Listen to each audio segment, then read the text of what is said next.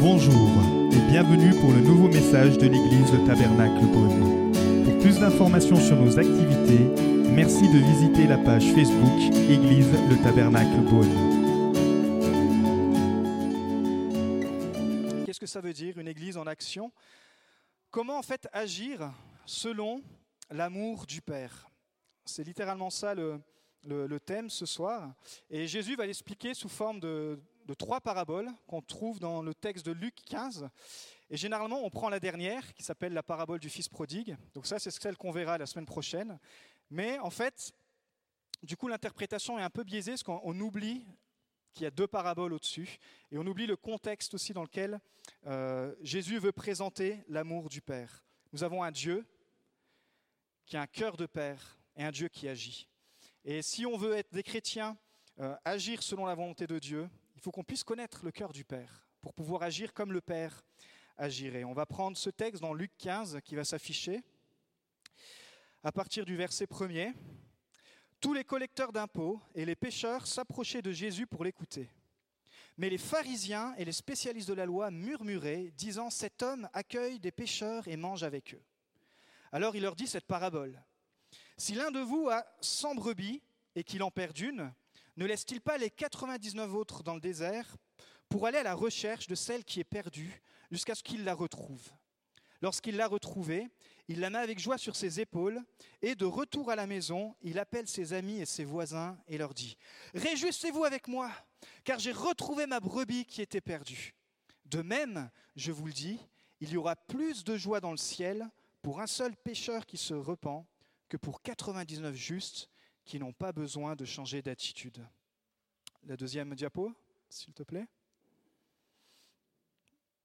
C'est la suite du verset. Alors, il leur dit cette parabole, la deuxième parabole. Ou bien, si une femme a dix pièces d'argent et qu'elle en perd une, ne va-t-elle pas allumer une lampe, balayer la maison et chercher avec soin jusqu'à ce qu'elle la retrouve? Lorsqu'elle l'a retrouvée, elle appelle ses amis et ses voisins et dit Réjouissez-vous avec moi, car j'ai retrouvé la pièce que j'avais perdue. De même, je vous le dis, il y a de la joie parmi les anges de Dieu pour un seul pécheur qui se repent. Seigneur, merci pour ta grâce. Merci, Père, parce que ce soir, tu veux révéler encore ton cœur. Nous voulons agir selon ton cœur, Père, et selon rien d'autre. Que tu puisses encore bénir chaque personne présente ici, et on ouvre la place pour que ton Saint-Esprit puisse agir. Amen. Je ne sais pas s'il y en a parmi vous qui ont déjà vu le film Tu ne tueras point. Est-ce qu'il y en a qui l'ont déjà vu? Ok, quelques-uns. C'est un bon film à voir. Et moi, il y a une scène, dès que j'ai vu dans ce film, en fait, c'est l'histoire euh, d'un chrétien qui part en guerre, mais il n'a pas le droit de tuer selon ses convictions personnelles. Alors, c'est très dur pour un soldat, imaginez-vous. Euh, moi, je n'ai pas eu l'opportunité de faire l'armée. Ah si, j'ai fait une journée de formation. C'était long, hein Ouais, c'était... C'était dur, c'était à Chalon. Il fallait prendre le bus. Puis les questions, elles étaient dures. hein. Bref, revenons lui, c'était plus qu'une journée, il fallait qu'il parte à la guerre.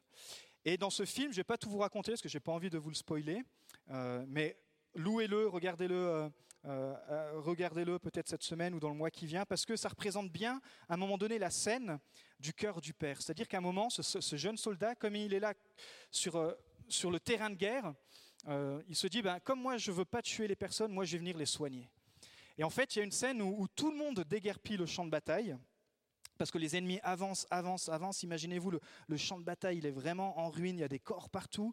Et puis lui, il prie et il se dit, mais qu'est-ce que je peux bien faire, Seigneur? Pourquoi tu m'as emmené ici? Pour qu'est-ce que je fais dans cette guerre? Et il reçoit comme une parole, comme Dieu qui lui dit, tu peux en sauver encore une, juste une. Et alors, il monte, c'est comme une falaise, imaginez-vous une falaise, il monte et à chaque fois, il va et il est le seul soldat allé à retrouver sur tous ces corps qui sont à moitié morts, à moitié vivants. Il essaie de trouver celui qui respire encore un peu et il le ramène en, essayant d'éviter toutes les balles, etc., pour sauver le plus d'âmes possible. Et à chaque fois, il dit Seigneur, donne-moi la force d'en sauver une. Et il descend et puis tout le monde est, est, euh, au repos et puis tout à coup, tout le monde se rend compte mais il est où ce soldat? Et finalement, ils se rendent compte que ce gars-là a sauvé des centaines et des centaines de personnes parce qu'il a passé la nuit, alors que tout le monde était parti se reposer, à sauver ceux qui étaient perdus. Et pour moi, cette image, elle est restée gravée dans ma tête, dans mon cœur, et tout de suite, ça m'a fait penser au cœur du Père. Pourquoi? Parce que c'est vraiment une belle image pour représenter son cœur. La priorité de Dieu, sa priorité, le cœur du Père, c'est de sauver les hommes. Et de toutes ses forces, c'est ce qu'il pense. De toutes ses forces, j'ai envie de dire, il est obsédé par ça. Il a toujours été, euh, il a toujours pensé à ça. C'est pour ça qu'il a mis en place avec Jésus puis le Saint-Esprit un plan où se dire à un moment donné, je vais envoyer je vais, je, vais je vais, venir sur terre sous la forme euh, corporelle d'un homme par Christ et je vais aller sur le champ de bataille de l'humanité et aller sauver un à un chaque personne, chaque personne qui est, qui est éloignée du Père. Alors, quand on parle de Dieu le Père, souvent on a une image qui peut être euh, biaisée parce que euh, ce qu'on regarde à la télé parfois, ou peut-être l'image qu'on en a, que les églises traditionnelles ont pu nous donner, ça peut être un Dieu avec une barbe, puis un bâton, et puis qui regarde comme ça du haut de son trône, et puis qui cherche le premier euh, petit pêcheur qui, qui tombe, et dès que le pêcheur tombe, il en remet une couche pour que le pêcheur, que l'homme reste bien en bas et qu'il est bien mal. Et ça, c'est vraiment la mauvaise image du Père. Selon notre Père terrestre, parfois on peut donner cette image de notre Père céleste. Peut-être votre Père euh, était un bon père, peut-être ce n'était pas un bon père selon vos critères. Et du coup, quand l'image de Dieu, le Père, pour vous, c'est aussi, il y a cette projection qu'on fait intuitivement sans s'en rendre compte, et, il y a comme une mauvaise image sur euh, qui est Dieu, le Père, et ses caractéristiques. Et Jésus, il est venu sur terre, en fait, pour expliquer aux hommes quelle était la nature de son Père. Parce qu'il y avait une incompréhension totale sur la terre. Et il va montrer à travers son ministère, c'est-à-dire à travers ses actions, à travers tout ce qu'il va faire, que Dieu n'est pas le Dieu barbu avec une, batte qui essaye de, casser la vie des humains, mais c'est un Père de compassion et de grâce, et qui est comme ce soldat qui envoie son fils sur le champ de bataille pour essayer de sauver les hommes. Euh, de la mort éternelle. Alors, c'est ce que Jésus explique dans ces trois paraboles, mais ce soir, je vous dis, on va voir que les deux premières, sinon ça serait bien trop long. Et une parabole, c'est l'histoire que Jésus a. Il aimait bien inventer des histoires. Vous savez, parfois au milieu des prédications, on raconte une histoire et tout de suite il y a l'attention qui est réveillée parce qu'on s'identifie aux histoires. Et Jésus, il aimait bien faire ça parce que c'était facile à comprendre. Et puis, suivant le public qu'il avait en face de lui, eh ben, il, euh, il utilisait une parabole pour qu'il y ait une réaction. C'est pour ça que c'est important d'étudier dans, cette parabole à qui Jésus s'adresse quand, quand, il parle et quel est son but en fait. Ici, il veut faire comprendre à son auditoire, encore une fois, quel est le cœur du Père. Et peut-être que ce soir, vous avez une image de Dieu le Père, mais j'aimerais qu'à la fin, euh, vous puissiez avoir l'image vraiment de qui est Dieu le Père. Que peut-être ce soir, votre image, elle est tronquée, elle est peut-être une image, vous avez peut-être peur de Dieu. Euh, avec Jésus, ça va. Le Saint-Esprit, c'est un peu mystique. Dieu le Père, vous êtes un petit peu comme ça, hésitant, mais j'aimerais vous montrer, comme Jésus l'a montré, quel est le cœur du Père, pour qu'on puisse agir comme le Père agissait. Alors, à qui Jésus s'adresse-t-il dans, ces paraboles? Il y a deux types d'auditoires. Imaginez-vous qu'il est en train de parler et que d'un côté, vous avez les collecteurs d'impôts et les pêcheurs, et eux, ils sont littéralement euh, attirés par Jésus.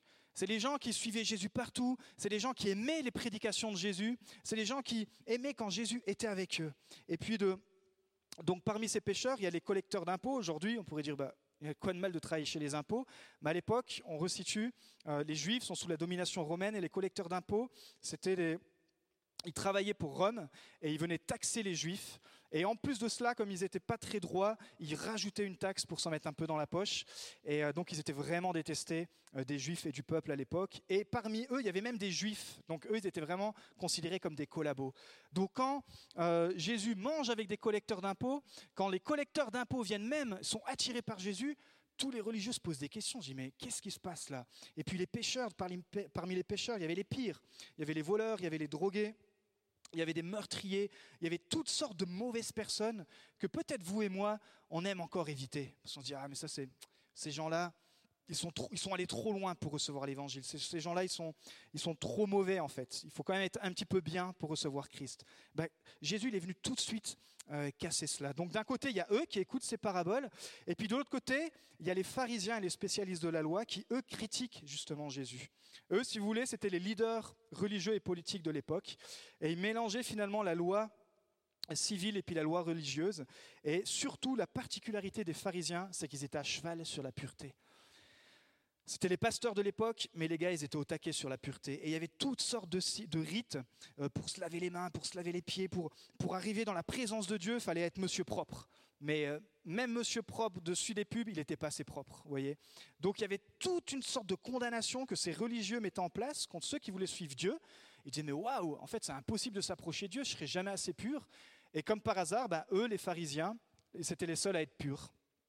Donc il y avait vraiment de la distance entre ces religieux et vraiment le cœur de Dieu et puis surtout euh, le peuple. C'était des gens moralistes, des gens légalistes.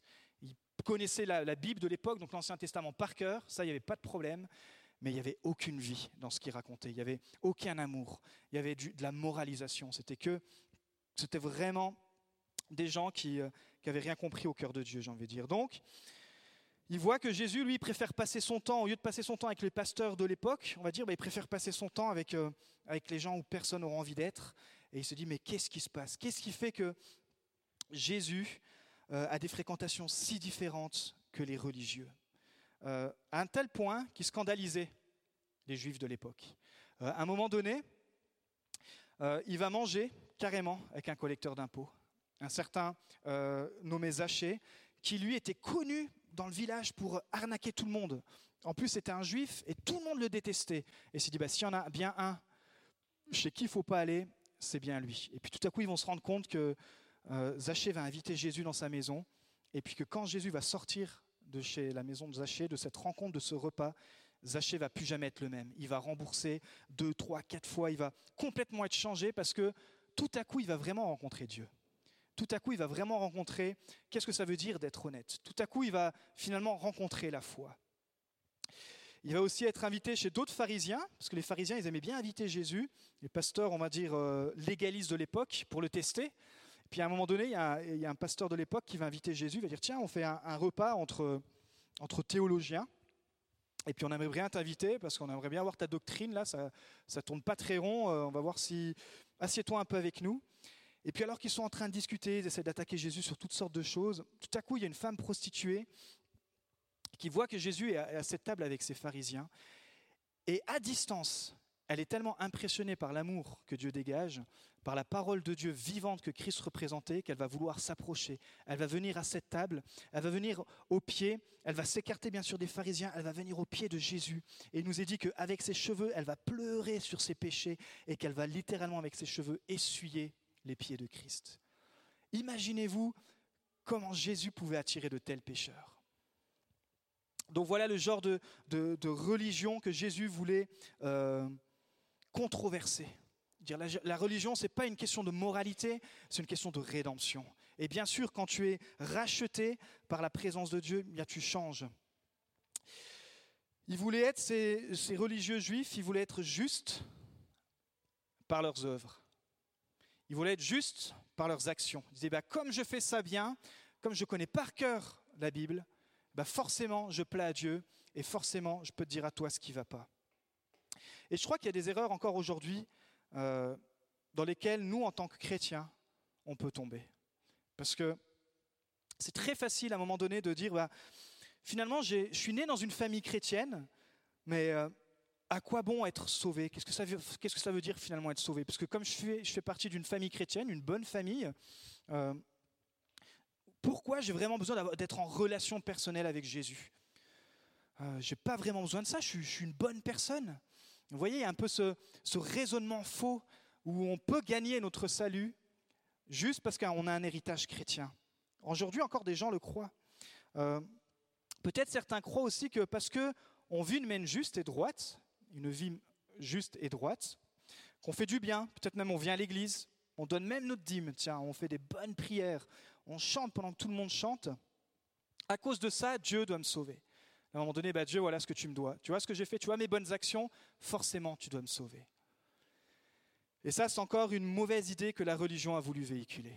C'est une mauvaise idée que, une mauvaise pensée où, la tradition a voulu dire, bah voilà, si tu fais des choses, alors tu vas être accepté de Dieu. Alors que le christianisme, c'est pas ça. C'est que tu ne mérites pas d'être aimé, mais que en Christ, tu es racheté. Et comme Christ te sauve, comme Christ te rachète, eh ben alors tu peux changer. L'autre erreur, justement, qu'avait aussi cet auditoire qui écoutait Jésus à l'époque, les pharisiens en tout cas, c'est qu'ils restaient qu'entre eux. Ils disaient, bah, de toute façon, nous, on est purs, il faut surtout pas qu'on touche les impurs, euh, alors on va pas trop se mélanger, euh, on pourrait dire aujourd'hui, on ne va pas trop se mélanger avec les gens non chrétiens.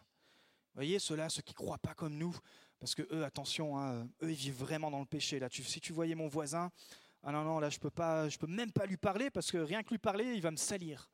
Et j'exagère un peu, mais Christ, il est en train, à travers ces paraboles, de, de nous rappeler aujourd'hui que c'est par la grâce que nous sommes sauvés.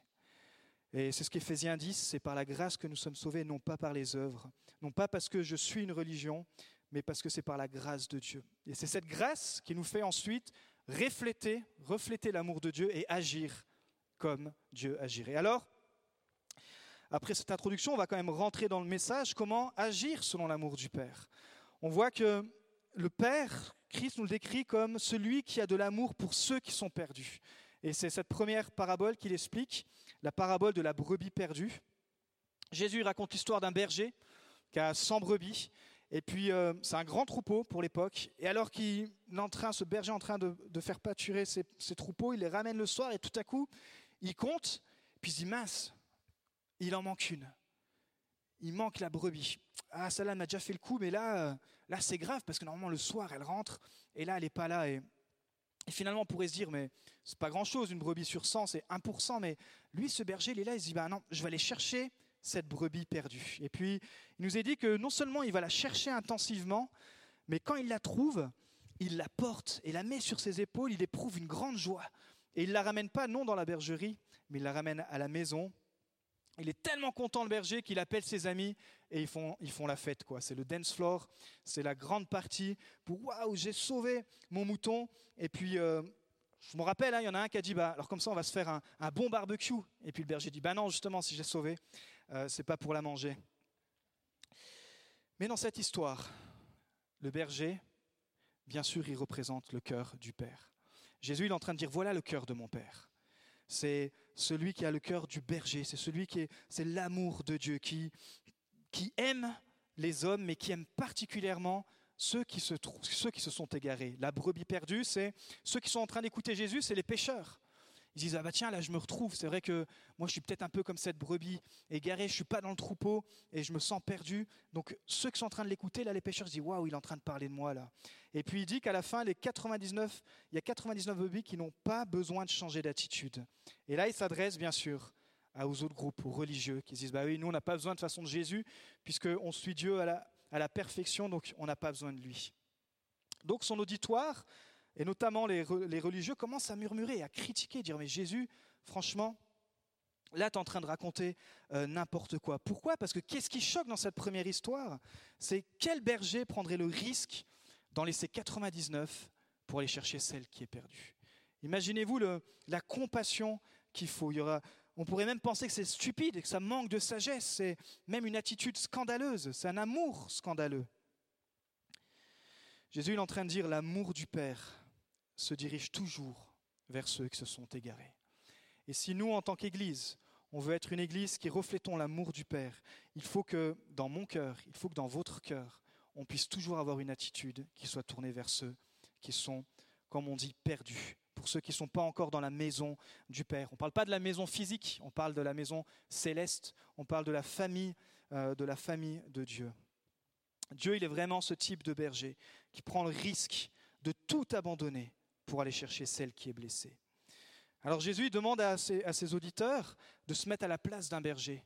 Et euh, pour les pharisiens, c'était limite une insulte parce que, encore une fois, c'était même une provocation. Pour eux, le métier de berger, c'était méprisant.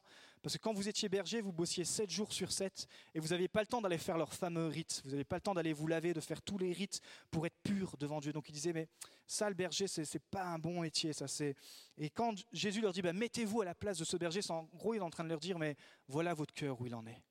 Votre cœur est trop endurci. Vous n'avez pas ce cœur euh, de berger. Jésus lui-même va dire de lui qu'il est le bon berger. Pourquoi? Parce qu'il est venu sur terre pour refléter l'amour du Père. Il n'a pas été envoyé sur la terre par son Père en tant que super-héros, leader politique, charismatique. on va virer les Romains de, Jérusalem, on va prendre euh, le pouvoir. Non, Jésus dit lui-même qu'il est le bon berger. C'est encore une preuve d'humilité. Dans Jean 10, il dit, je suis le bon berger. Le bon berger donne sa vie pour ses brebis. Le simple salarié, quant à lui, n'est pas le berger, et les brebis ne lui appartiennent pas. Lorsqu'il voit venir le loup, il abandonne les brebis et prend la fuite. Alors le loup s'en empare et les disperse. Le simple salarié s'enfuit, car il travaille pour de l'argent et ne se soucie pas des brebis. Moi, Jésus dit, je suis le bon berger. Je connais mes brebis, et elles me connaissent tout comme le Père me connaît, et comme je connais le Père. Une deuxième fois, il va dire, je donne ma vie pour mes brebis. Waouh Et juste très rapidement, on peut voir que l'amour du Père que Jésus veut manifester, c'est l'amour de ce berger, et c'est un amour sacrificiel. Il va dire que je donne ma vie pour mes brebis. Je donne ma vie pour ceux qui sont perdus. Je ne donne pas ma vie pour ceux qui se croient justes. Je ne donne pas ma vie pour ceux qui se prétendent mériter mon salut, pour ceux qui euh, sont légalistes ou moralistes. Mais je donne ma vie pour euh, ces brebis qui sont qui sont perdus. Et c'est exactement ce que Jésus a fait en mourant et en ressuscitant à la croix. On va bientôt sur Pâques, ce, moment, un des moments culminants de l'année, je trouve que c'est, peu importe la période où on veut le faire, mais la, période de notre calendrier, j'aime bien parce que c'est se rappeler quand même que Dieu s'est fait homme, incroyable, et qu'il a donné sa vie pour vous et pour moi, pour nous qui étions perdus, pour qu'on soit sauvés. C'est vraiment cet amour sacrificiel. Mais aussi, c'est un amour relationnel, parce que Jésus décrit avec quel soin et acharnement euh, le berger va aller chercher sa brebis, il va en prendre soin, il va la mettre sur, sur ses épaules. On dit que ces genres de brebis pouvaient porter peser jusqu'à 50 kilos, et on sait qu'il va marcher dans la nuit pour essayer de, de, rentrer à la maison. Et euh, Jésus, j'aimerais te dire qu'il prend tous tes fardeaux. Je ne sais pas quel poids tu es venu ce soir sur tes épaules, en tant que chrétien, tu peux aussi avoir ce, fardeau, cette culpabilité qui est sur toi, et c'est, comme un poids qui te freine et qui t'éloigne du cœur de Père. Tu dis, mais je suis pas assez digne de m'approcher de Dieu, je suis, je suis pas assez digne de venir dans la présence de Dieu, je ne prie pas assez, je suis pas assez euh, régulier dans mes rencontres avec Dieu, je ne lis pas assez ma Bible. Mais Jésus, il aimerait te dire qu'il prend tous tes fardeaux. Peut-être tes fardeaux, c'est de la culpabilité à cause des choses que tu as faites. Et Jésus peut te dire, moi, je te pardonne. Et euh, j'aime bien parce que dans, dans ces histoires, il y a la joie qui est révélée. C'est qu'à chaque fois, c'est la fête. La fête pour la brebis qui est retrouvée. Et je veux qu'à l'Église, et qu'en tant que chrétien, euh, bien sûr, il y a des saisons où on, traverse par la douleur et il faut panier la douleur. Mais le christianisme, c'est avant tout une, une relation avec Dieu qui nous donne de la joie qui nous donne de l'espérance. Qui, c'est, une vie de fête, j'ai envie de dire, où, on fête à chaque fois la présence de Dieu dans notre vie et sa grâce. Et puis après, être un amour sacrificiel, relationnel, c'est bien sûr un amour éternel, parce qu'il nous est dit qu'il ramène la brebis dans la maison. Et euh, la maison, bien sûr, c'est une image de la maison céleste. Dans le psaume 23, David va dire, oui, le bonheur et la grâce m'accompagneront tous les jours de ma vie, et j'habiterai dans la maison de l'Éternel jusqu'à la fin de mes jours. Or pourquoi l'homme il est comparé à une brebis? On aurait peut-être tous préféré que dans la Bible que euh, Dieu utilise d'autres images, ou que Jésus utilise d'autres images pour parler de nous, mais perso, moi j'aime bien le lion. Je dis, bah voilà, vous êtes des lions. Moi j'aime bien le lion. Le lion, c'est le roi de la jungle. Je dis, bah non, vous êtes une brebis. La brebis, c'est vraiment l'animal le plus vulnérable, incapable de se défendre. Et puis, vous savez que si elle tombe, qu'elle tombe mal, qu'elle tombe, il suffit que ce soit un peu penché, va avoir du mal à se remettre sur ses pattes. Et en fait, pendant plusieurs heures, plusieurs jours, si ça dure, que personne ne vient la sauver, elle va mourir parce qu'elle est tombée et qu'elle est mal tombée.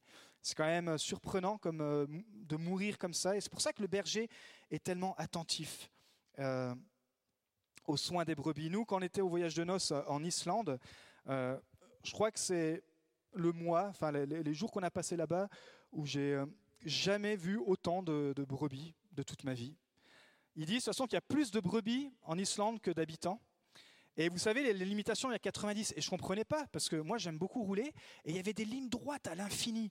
Je lui dis, mais quand même, 90, on, ça, craint, quoi. C'est, ça va pas assez vite. Et puis à chaque fois qu'on voulait accélérer, on a compris pourquoi. Parce qu'il y a toutes sortes de moutons qui traînent. Et ils peuvent traverser comme ça sur la route à n'importe quel moment. Et, euh, et justement, on a eu cette image, c'est des brebis qui n'ont pas de berger et sont dispersées comme ça, partout sur le, sur le, sur le pays, sur le, sur la terre, pardon. Et à chaque fois, il y a cette route au milieu. Et bon, grâce à Dieu, on a, on a évité les moutons. Euh, mais euh, il nous compare à des brebis parce qu'on est un petit peu comme ça. On est, on est perdu. Et en fait, on a un besoin vital de berger. Et euh, je crois que ce soir, il y a certains qui ont besoin de l'entendre ici parce que vous n'êtes pas vraiment convaincus. Mais dis à ton voisin, tu es juste une brebis. Dis-lui ce soir. Droit dans les yeux. Si c'est un gars, tu peux dire tu es juste un mouton.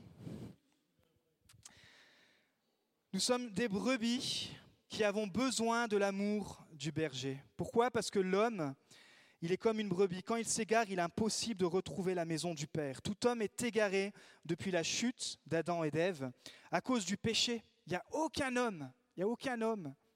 La Bible dit il n'y a aucun homme qui est trouvé juste. Nous sommes tous coupables, nous naissons tous coupables. Mais la bonne nouvelle, c'est pour cela que Dieu a donné son Fils Jésus pour euh, venir rassembler ses brebis, pour venir rassembler son troupeau et dire voilà où est le chemin, la vérité, la vie. Nous ramener à la maison euh, du Père. Et vous savez, ce qui est beau, c'est que c'est ce qui rend le plus heureux le Père.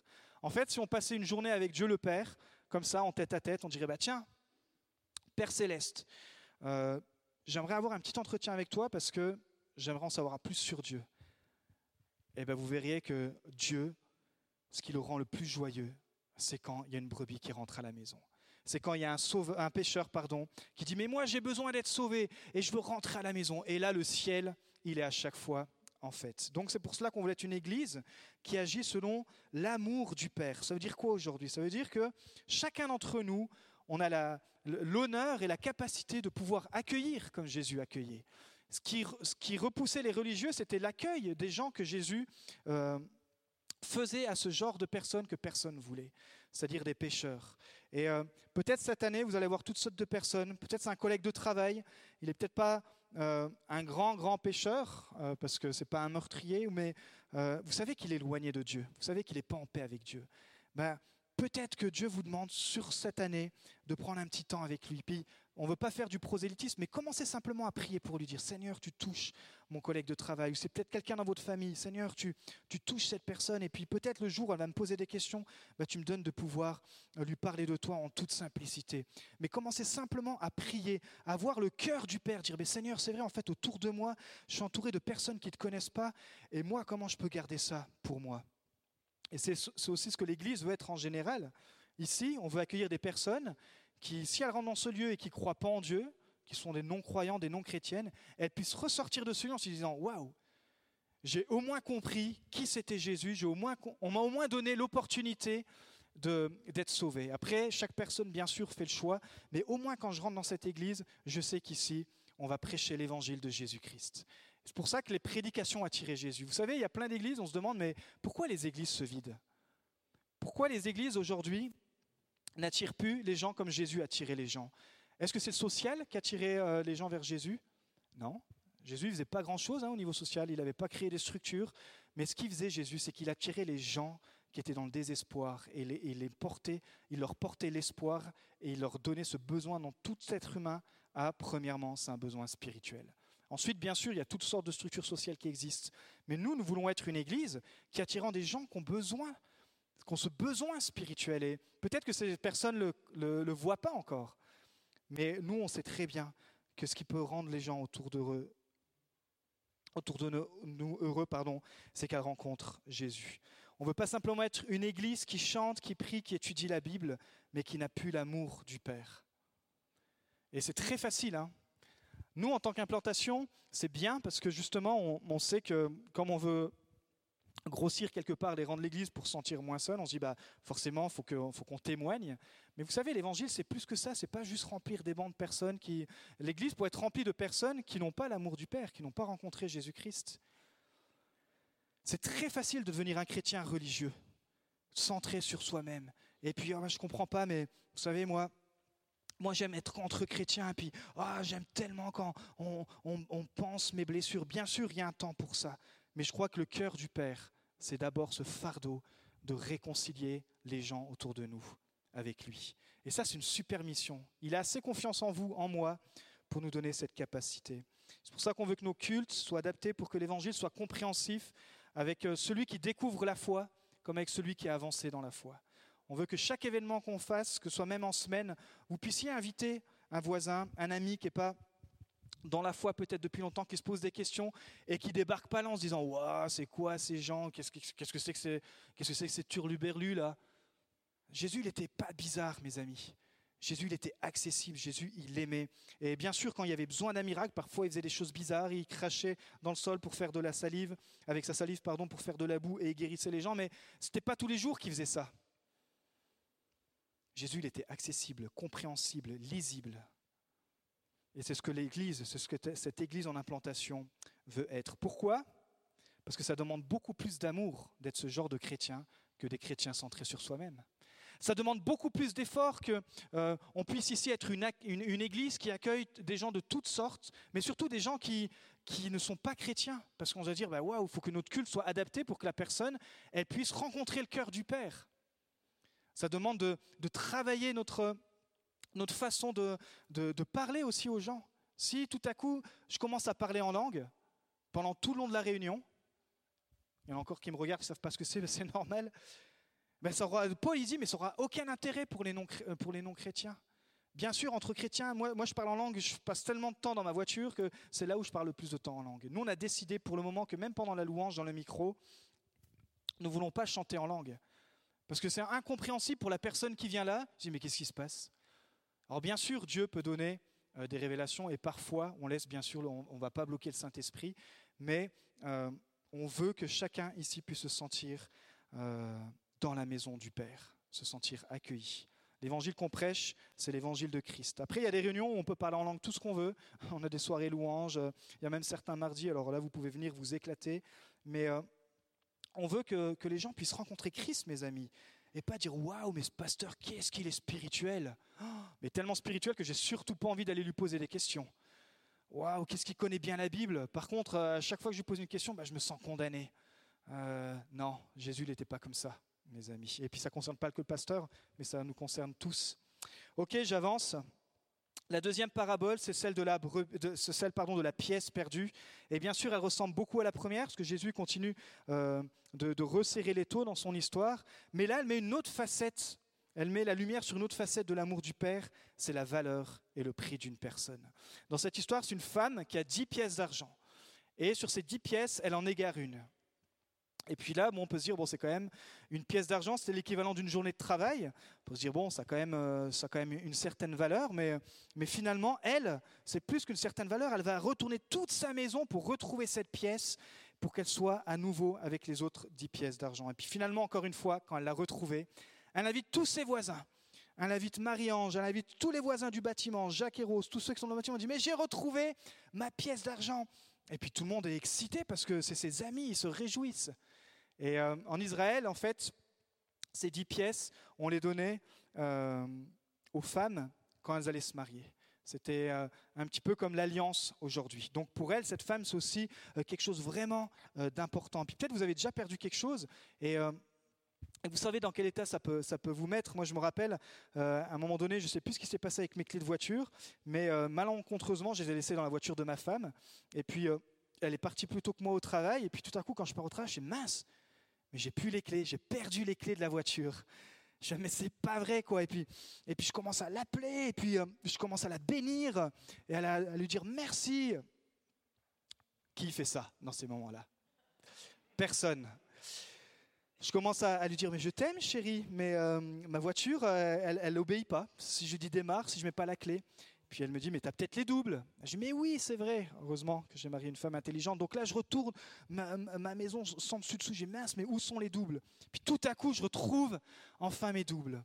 Mais la clé, c'est pas la même. C'est-à-dire, vous savez, la, clé d'origine, elle a le bip, elle allume de loin, on peut faire la lumière, on peut faire plein de blagues et tout. Puis la Bible, la, pardon, pas la Bible, la clé de secours, c'est la clé toute simple, quoi. C'est juste pour, pour rentrer dedans. Mais malgré tout, cette clé, elle a la même valeur. Elle avait la même valeur que la première parce que quand je l'ai retrouvée, j'ai tout de suite appelé, je Wouh, j'ai retrouvé une clé, je peux partir au travail et je ne perdrai pas ma journée de travail. Et puis, bah, c'est un petit peu ça qui se passe dans cette histoire. C'est que la pièce qui a été perdue, elle avait beaucoup de valeur pour cette femme parce qu'elle venait compléter non seulement son collier, mais parce que tout simplement, malgré qu'elle soit remplie de poussière peut-être, malgré qu'elle ait traîné un temps et puis qu'elle se soit salie, pour cette femme, cette pièce avait la même valeur. Et euh, pour l'amour, l'amour de Dieu, pardon, envers toi, envers vous, envers nous, c'est cet amour qui... Euh, ne change pas, peu importe tes circonstances. C'est un amour intentionnel. Il nous est dit que comme cette femme va tout faire pour retrouver cette pièce d'argent, c'est ce que le Père veut faire. Il nous dit que cette femme, elle allume la lampe, elle cherche, elle balaye avec soin, elle va passer du temps et elle va faire beaucoup, beaucoup d'efforts. J'aimerais vous dire que ce soir, l'amour de Dieu ne se lassera jamais de vous chercher. Jamais. Parce que la valeur que vous avez aux yeux de Dieu, peu importe ce qui s'est passé dans votre vie, peu importe, euh, peut-être vous ne vous sentez pas digne parce que vous n'êtes pas né dans une famille chrétienne. Non, quand Dieu, il te voit, il voit cette valeur en toi. Pourquoi? Parce que c'est un amour inconditionnel. C'est, euh, vous savez, on raconte souvent cette, image, si on, prend un billet de 200 euros et qu'on le froisse, c'est même peut-être qu'on le fait tomber dans la boue et que tout à coup on le retrouve, il suffit d'un peu le déplier, de le nettoyer, euh, avec, ça vaut la même valeur. Quoi, hein. Personne va, va vouloir euh, le jeter, ce billet. Bah, l'amour pour ses enfants, c'est pareil. Peut-être tu as été euh, froissé, peut-être tu as été abîmé par la vie, mais Dieu te voit avec cette grande valeur. Pourquoi? Parce que l'homme a été créé, tu as été créé à l'image de Dieu. Tu ne descends pas de, de singe ou d'un poisson, mais c'est Dieu qui t'a voulu. Et quand il te voit, il voit ni un singe ni un poisson, mais il voit son image. Vous pensez à ça des fois? C'est parfois des révélations toutes simples qu'il faut se rappeler, mais quand Dieu te voit et quand Dieu voit ton voisin aussi, peut-être casse-pied qui peut être, il représente l'image de Dieu à l'intérieur de lui. Seulement, il y a encore plein de choses euh, à changer. Mais on était comme ça aussi avant. Mais il y a cette image que Dieu voit en toi. Et tu dis, mais je t'aime mon fils, je t'aime, euh, je t'aime ma fille. Peu importe toute la poussière qu'il peut y avoir sur ta vie, ton amour ne change pas.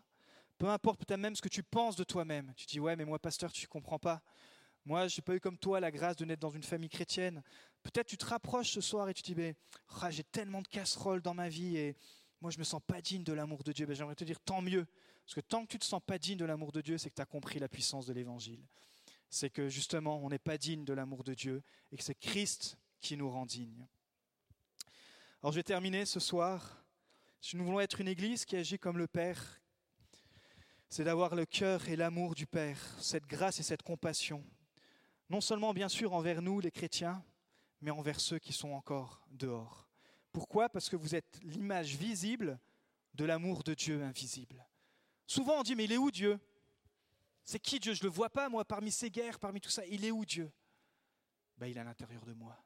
Et par mon comportement, par, euh, par, un coup de main, par simplement une présence parfois, tu peux représenter le cœur du Père chez ton ami, chez tes voisins, dans ta famille. Simplement, ce soir, on va terminer par la prière. Je vais vous inviter euh, à vous lever. Nous espérons que vous avez apprécié le message de cette semaine. Pour plus d'informations sur notre Église, merci de visiter la page Facebook Église le Tabernacle Beaune.